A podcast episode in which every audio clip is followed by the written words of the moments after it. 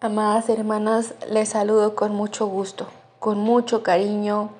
Les envío a cada una de ustedes un abrazo muy fraterno, un abrazo muy fuerte. Mentiría si les, si les digo que, que comparto muy alegre. La verdad es que pues no, no hay alegría en estos momentos porque estamos muy consternados por la situación de, nuestra hermana. Mm, hemos aprendido a llorar con los que lloran y a reír con los que ríen. Y, duele, duele amadas, duele mucho, duele todavía. Y, y, pues uno piensa muchas cosas. Yo estoy segura que en este grupo, sobre todo las que son nuevas en la fe, las que van conociendo de, de nuestro Dios y del Evangelio, pues yo sé que hay muchas preguntas, ¿no? Estas situaciones nos hacen mirar al cielo y, preguntarle a Dios por qué, por qué, por qué, ¿no? Y muchas de esas preguntas no van a tener respuesta. Si a Dios le place, nos, nos dará respuestas. Si no le place, así se quedará y, Él sigue siendo Dios y Él sigue siendo bueno. Em, nos duele, nos duele, nos, nos sentimos todavía dolidas. Dentro de ese dolor, indiscutiblemente hay paz, pero pues es una situación, hermanas, que, que nos ha golpeado, ¿no? Eh, lloramos con nuestra hermana. Si nuestra hermana llora, nosotras lloramos. Si nuestra hermana ríe, nosotras reímos. Y en este sentimiento, pues eh, yo en la mañana despertaba meditando en una palabra que pues constantemente recurrimos a ella como familia, porque la vida cristiana tiene momentos de felicidad, de gozo, de alegría, de bendición, de júbilo, de, alegría desbordante, donde todo sale bien, donde el matrimonio va excelente, donde los hijos son eh, eh, extraordinarios, donde la economía está bien, donde la salud está bien, y gloria a Dios, pero también hay momentos de desierto, donde el sol nos trae asoleadas y nada más decimos, ay, un día más o un día menos, ya no sé cómo llamarlo, donde la prueba ya nos apretó, donde llegó a nuestra vida una situación que nos golpeó y nos dejó, como dirían eh, los boxeadores, este, noqueadas, ¿no? Y nos cuesta trabajo integrarnos. Así es la vida cristiana. Hay momentos buenos y momentos difíciles. Y bueno, esta palabra yo se las comparto con mucho cariño. Las semanas anteriores yo había estado compartiéndoles acerca de las mujeres de la Biblia, del carácter de las mujeres de la Biblia. Pero esta, esta palabra sé que es la ideal para, para el día de hoy. Sé que está por demás pedirles que nos soltemos a la hermana en oración y a la familia. Y y bueno, pues vamos a, tratar de caminar, de... Hay veces que nos toca jalar a nuestros hermanos, hay veces que nos toca que nos den un empujoncito. Gloria a Dios por el cuerpo de Cristo y gloria a Dios por la gente que pone alrededor de nosotros, que, que está ahí, que nos recuerda que pertenecemos a una familia. Eh, vamos a comenzar con una oración. Amado del cielo, Padre eterno, muchas gracias Señor por esta mañana, por esta tarde o por esta noche, según el momento en el que mis hermanas estén escuchando. Siempre será grato darte la gloria y las gracias, Señor. Eres bueno, has sido bueno desde el principio, porque el principio eres tú. Y Señor, Tú sigues siendo Dios, perfecto, sublime, bondadoso, amoroso y perfecto. Te amamos porque tú nos amaste primero. Y este día, Señor, es un día perfecto para reconocer que estamos abandonadas en tus manos, para que tú hagas con nosotras como tengas que hacer. Y no solo con nosotras, amado, también con los nuestros. Aunque eso implique lo que tenga que implicar, que siempre podamos reiterar que te pertenecemos, que tú haces con nosotros como quieres, pero que tu voluntad es buena. Por siempre y por sobre todo es buena porque nos lleva a ti. Gracias Señor por la vida de mis hermanas, por mi vida, por lo que haces en nuestras vidas, en esos momentos de bonanza, de felicidad, de armonía, de bendición desbordante y también por lo que haces en esos momentos de sequía, de desierto, de dolor, donde es difícil hasta respirar, hasta descansar. Gracias porque en ambas situaciones tú te perfeccionas en nosotras. Recuérdanos siempre que tú eres bueno y que para siempre es tu misericordia. Te oramos, amado Rey, bendecimos tu santo nombre y nos abandonamos en ti por los méritos de nuestro Señor Jesucristo. Amén. Bueno, esta palabra se llama La verdadera vida cristiana es un viaje al cielo. Amadas, estamos muy acostumbradas a ser personas funcionales en esta sociedad. Nos educan con este chip de, bueno, creces, este, tienes una familia y, bueno, lo, te realizas a través de ellos, compras una casa, em, te haces viejo y mueres.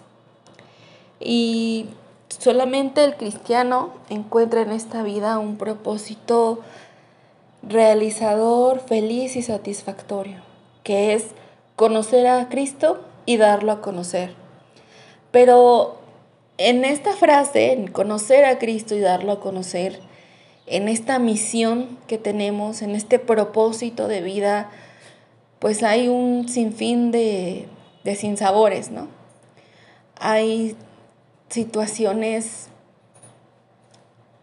tan dramáticas, tan drásticas, tan gozosas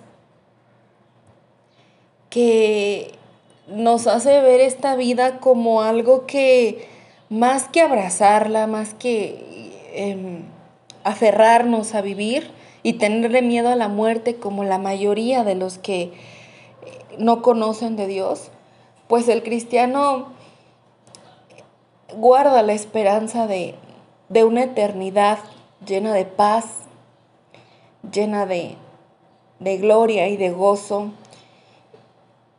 como una meta final. Lo difícil aquí, amadas, es que a veces se nos olvida que en esta vida estamos de paso. A veces cuando las cosas van bien, cuando todo sale bien en este plano y estamos muy a gusto en esta tierra, se nos olvida que somos extranjeros y peregrinos en esta tierra. Vamos a ir al libro de los Hebreos, un libro que hoy por hoy todavía no se sabe quién es el autor. Hay dos teorías principales. Em, la conocemos, este, este libro lo conocemos porque, bueno, tiene versículos claves y porque nos habla de los héroes de la fe. Pero refiriéndose a ellos, eh, dice en el capítulo 11, verso 13, 14, 15 y 16, conforme a la fe, murieron todos estos sin haber recibido lo prometido, sino mirándolo de lejos y creyéndolo y saludándolo y confesando que eran extranjeros y peregrinos sobre esta tierra. Porque los que esto dicen, claramente dan a entender que buscan una patria, pues si hubiesen estado pensando en aquella de donde salieron, ciertamente tenían tiempo de volver, pero anhelaban una mejor, esto es, celestial, por lo cual Dios no se avergüenza de llamarse Dios de ellos, porque les ha preparado una ciudad. Amadas, todos los héroes de la fe de los que menciona la Biblia, todos estos personajes que tuvieron una vida significativa y con propósito y que están plasmadas en el texto para que nosotros podamos ser instruidos e inspirados, todos estos tienen una característica. No estaban muy cómodos en esta tierra porque sabían que no pertenecían a esta tierra. ¿Y saben algo, amadas? En los tiempos de bonanza, en los tiempos de felicidad, paz, alegría, bendición, cuando andamos por allá de compras y, estamos sanitas y nada nos duele y se nos olvida. Verdaderamente, em, yo hablo por mí. Em, los momentos de desierto, de dificultad, de dolor en mi vida han sido los más bellos porque me recuerdan que soy extranjera y peregrina y que solamente estoy aquí de paso. Y que mi trabajo, más que sentarme a dolerme por, por lo que me está pasando, aunque a veces es muy difícil, pues es tener un viaje valioso, significativo para mis hijos, inspirador para ellos, pero recordar que siempre, siempre se tiene el conocimiento profundo y, la meta puesta en la patria celestial. Que en los tiempos de bonanza y de felicidad disfrutemos, pero no nos acostumbremos. Y en los tiempos de dolor, de enfermedad, de prueba, de desvelo, de agonía, de escasez, tampoco nos acostumbremos, porque es parte del viaje, amadas. Y hay quien se adelanta, hay quien llega antes a la patria celestial. Gloria a Dios. Pero para allá vamos todos, amadas. Em, la vida cristiana es un viaje al cielo, decía yo, porque somos extranjeros y peregrinos en esta tierra. Porque claramente dan a entender que los héroes de la fe buscan una patria. El autor del libro de Hebreos está estableciendo la excelencia de la gracia de la fe por los efectos gloriosos y felices que resultan en los santos del Antiguo Testamento. Él había hablado en la parte anterior del capítulo particularmente de Abel, de Enoch, de Noé, de Abraham y de Sara, que habiendo enumerado estas instancias, toma nota de que estos murieron todos en fe, no habiendo recibido unas promesas, sino que las, las habían visto desde lejos, cuando fueron persuadidos de ellas y las abrazaron y confesaron que eran extranjeros y peregrinos sobre esta tierra. Particularmente, Abraham y Sara y su parentesco que salieron de, donde ellos eran, eh, a Ur de los Caldeos, y, y bueno, no abrazaron tanto su lugar. El viaje de la vida cristiana es como aquel forastero que emprende una caminata, agarra su caballo, agarra una carga muy ligera y emprende el viaje. En el viaje habrá momentos de sol profundo, agotador y agobiante, donde necesita un descanso y donde verdaderamente está a punto de caer fulminado por una deshidratación. Pero si avanza más adelante, encuentra un mesón donde puede darse un baño, donde puede comer algo, donde puede hidratarse y descansar una noche tranquilo. Ya descansado, no debiera acostumbrarse al confort, a la comodidad, a las sábanas calientitas, a la comida rica, a, a los odres llenos de agua, porque su viaje tendrá que continuar y probablemente le espere otro momento de lluvia o de calor intenso o de sed o de hambre o de peligro, pero finalmente sabe que tiene un destino en la mira, que tiene un lugar en la mente y en el corazón al que va a llegar y al que tiene que llegar sin sentirse tan cómodo en los otros puntos convenientes que se encuentre en el viaje. Así es la vida cristiana, amadas.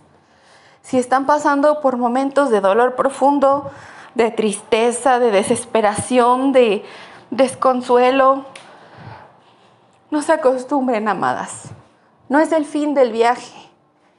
Y por el contrario, si hay momentos donde todo está bien, donde están siendo muy bendecidas, gloria a Dios, disfrútenlo, pero tampoco se acostumbren, amadas, porque tenemos un lugar final, forasteras y peregrinas somos, y tenemos un lugar al que llegar, una patria celestial a la que pertenecemos, y antes o después, todas vamos para allá.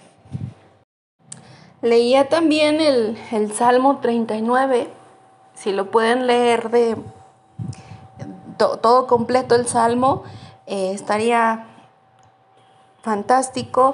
Eh, se titula El carácter transitorio de la vida, pero particularmente el, el versículo 12 dice, Oye mi oración, oh Jehová, y escucha mi clamor, no calles ante mis lágrimas, porque forastero soy para ti y advenedizo como todos mis padres.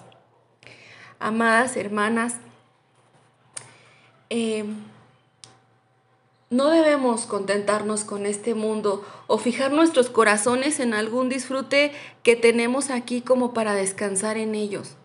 Debemos buscar una felicidad mejor si estamos rodeados de tantos disfrutes externos y como decía hace rato, si las cosas son confortables, si está todo bien en nuestras vidas, es agradable lugar, es idóneo y vamos perdiendo de vista nuestra patria celestial.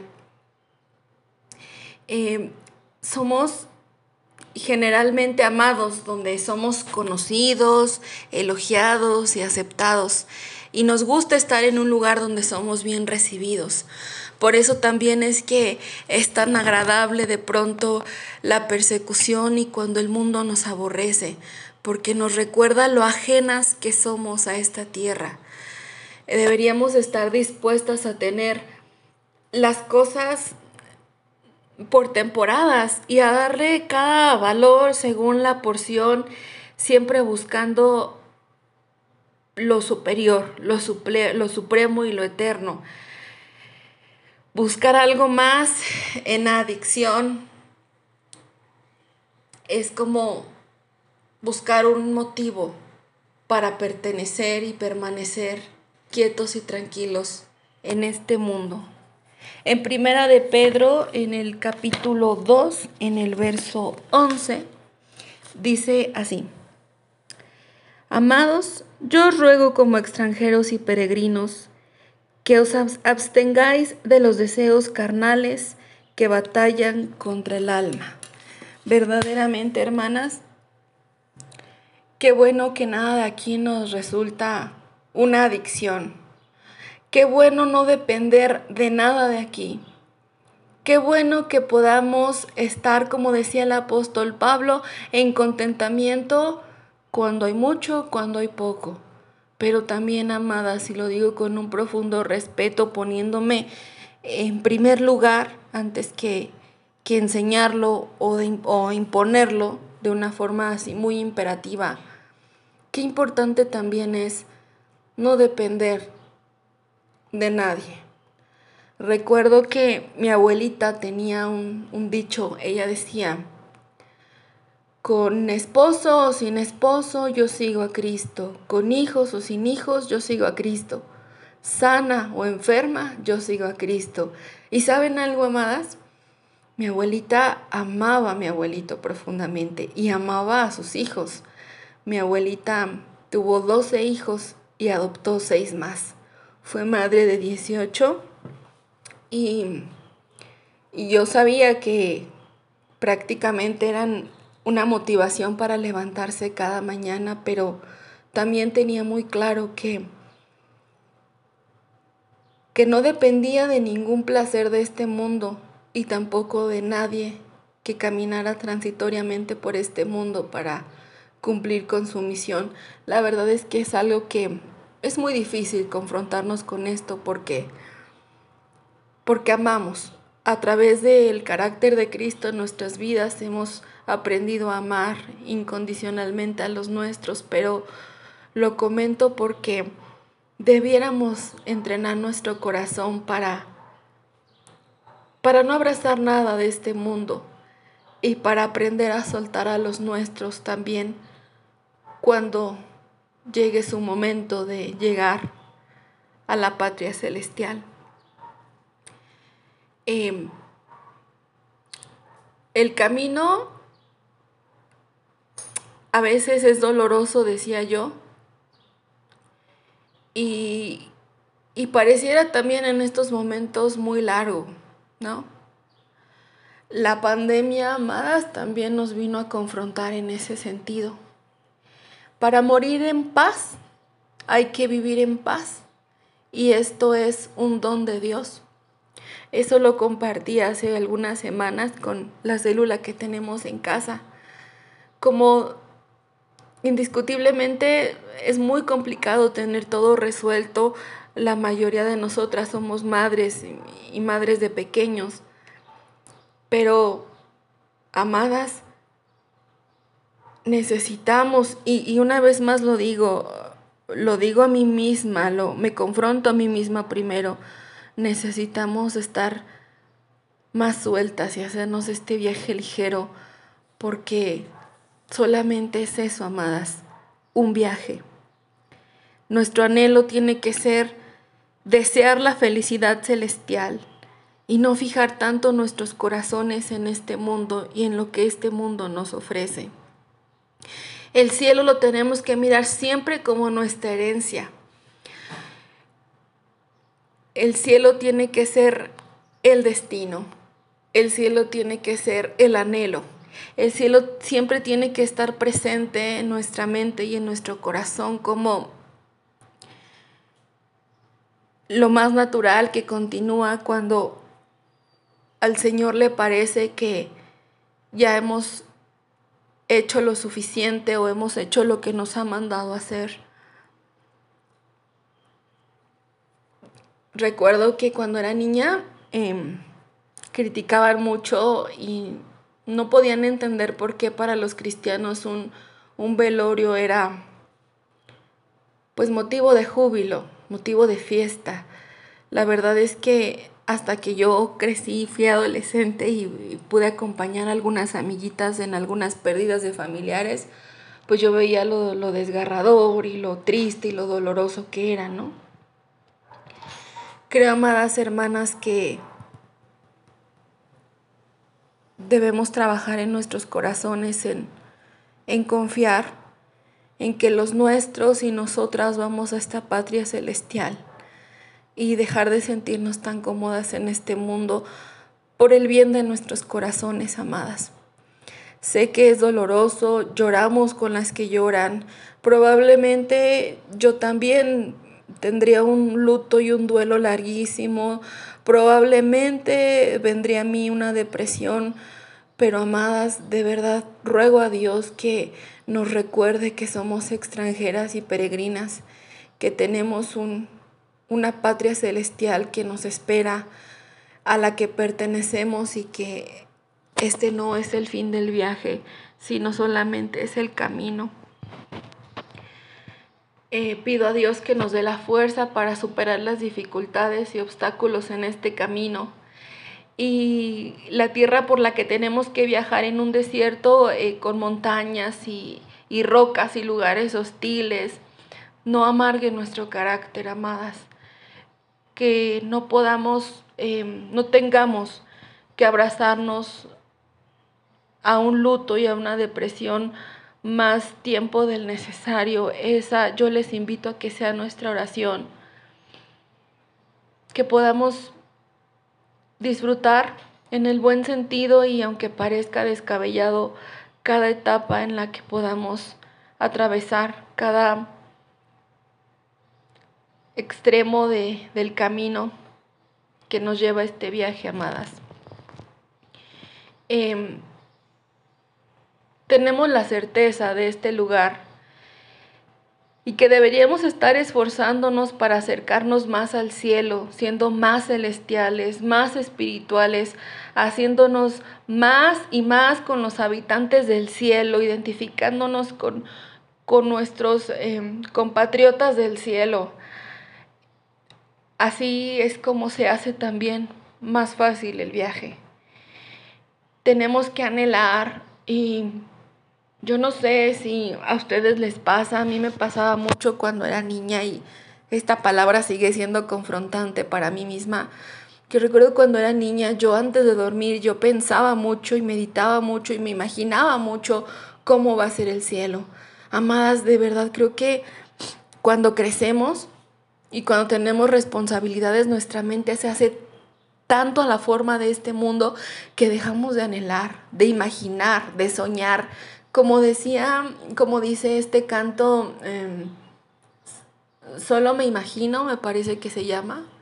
Híjole, ¿hace cuánto no me imagino yo el cielo? ¿Hace cuánto no me pongo a imaginar y a soñar si veré a mis abuelos, si veré a algún predicador que admiro, si veré a algún teólogo, si veré al apóstol Pablo, si veré a estas mujeres de la fe que me inspiraron, hace cuánto de verdad que mis ojos están tan metidos en este mundo, en este camino, que dejé de visualizar la patria celestial, amadas. De verdad, deseo de todo corazón que esta palabra sea de bendición y que sea confortante para todas y que nos rete y que nos anime a, a seguir anhelando el cielo, a recordar que la vida cristiana es un viaje al cielo y, que en ese amor nos ayudemos unas a otras a, hacer más fácil el viaje. Y en este sentido, amadas, em,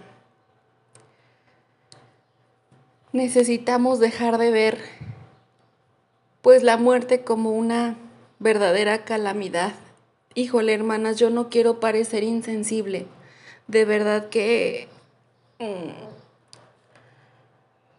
para nada quiero parecer insensible. Me viene a la mente muchas épocas y muchas circunstancias en las que ayuda mucho ver la muerte como algo natural, como algo que a diferencia del no creyente pues puede descansar en ello, ¿no? Recuerdo mucho y, casi no comparto cosas de, mi vida porque sé que mi testimonio no es el Evangelio, pero creo que viene mucho al caso. Cuando mi abuelito salía de misión, yo era muy chiquita, y él iba a Chiapas, Guerrero, Oaxaca, estos lugares donde, donde no se permitía el Evangelio, donde llegaba alguien con una Biblia y lo linchaban y lo mataban y en un tiempo donde además pues no existían los celulares, este, mi abuelito salía de casa y pues pasaban semanas para que lo volviéramos a ver, ¿no? Y el peligro eh, al que él se exponía pues era realmente presente y latente y él iba a lugares donde entrando a estos pueblitos sin ley, habían este pancartas donde decía cabeza de pastor, 100 pesos. Entonces esto significaba que si tú matabas a un pastor y llevabas la cabeza, te ganabas 100 pesos. En esos pueblitos anduvo mi, mi abuelo y recuerdo el gozo con el que salía a, a estos viajes misioneros, amadas. Porque él decía que que si regresaba, Dios había estado con él y que si no regresaba, él ya estaba con Dios. Y la verdad es que no, tenía miedo de perder la vida terrenal y partir a la patria celestial, pero tampoco tenía miedo de la forma en la que esto sucediera. Y eso me lleva a recordar a los mártires de la fe.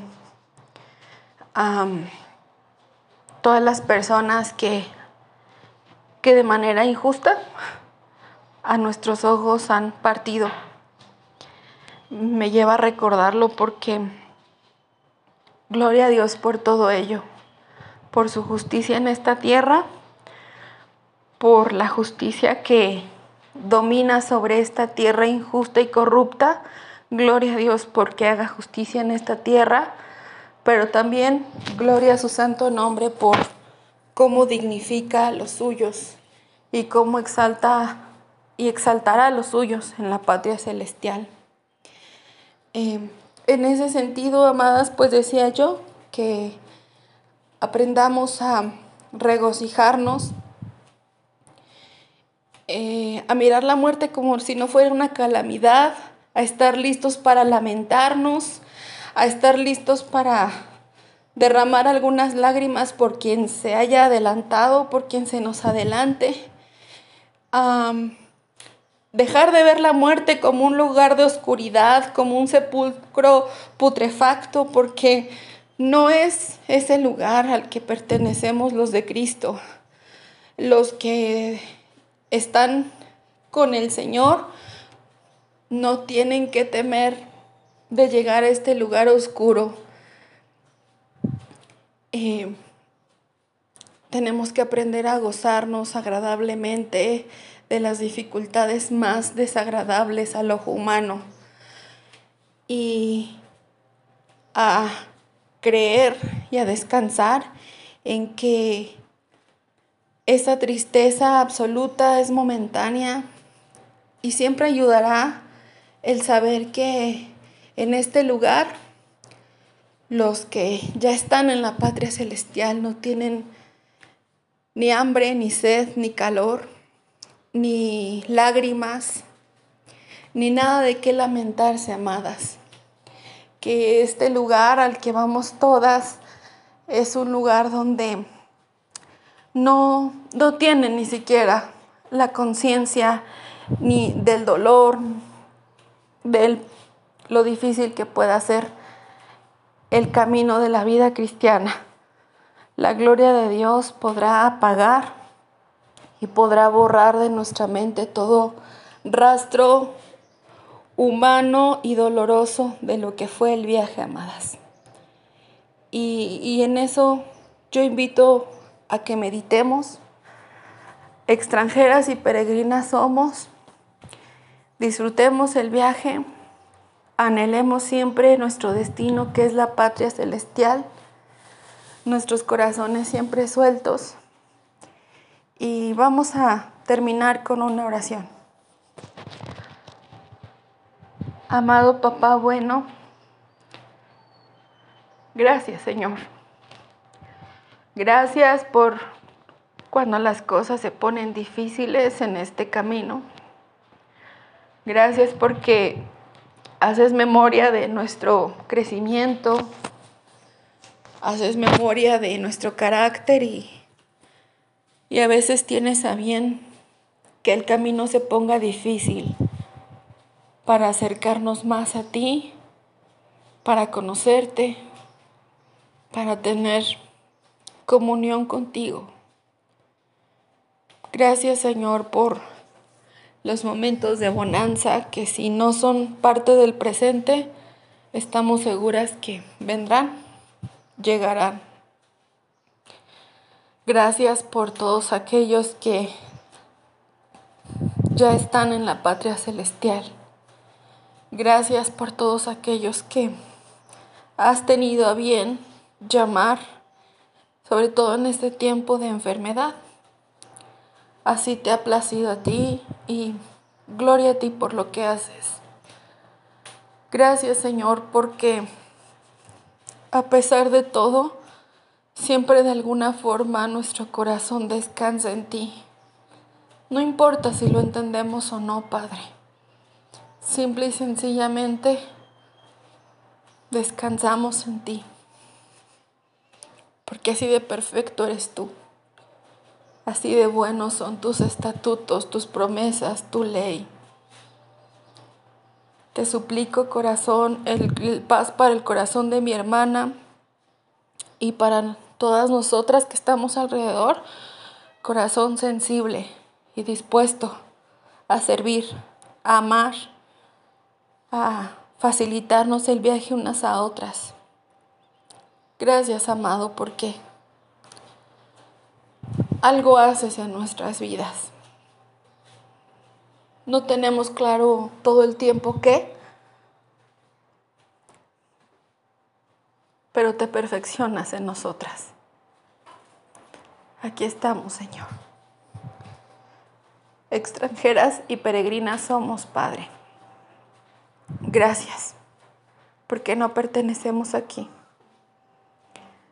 A ti la gloria, amado. Te oramos y te alabamos y te bendecimos. En ti confiamos, en ti esperamos y no seremos avergonzadas.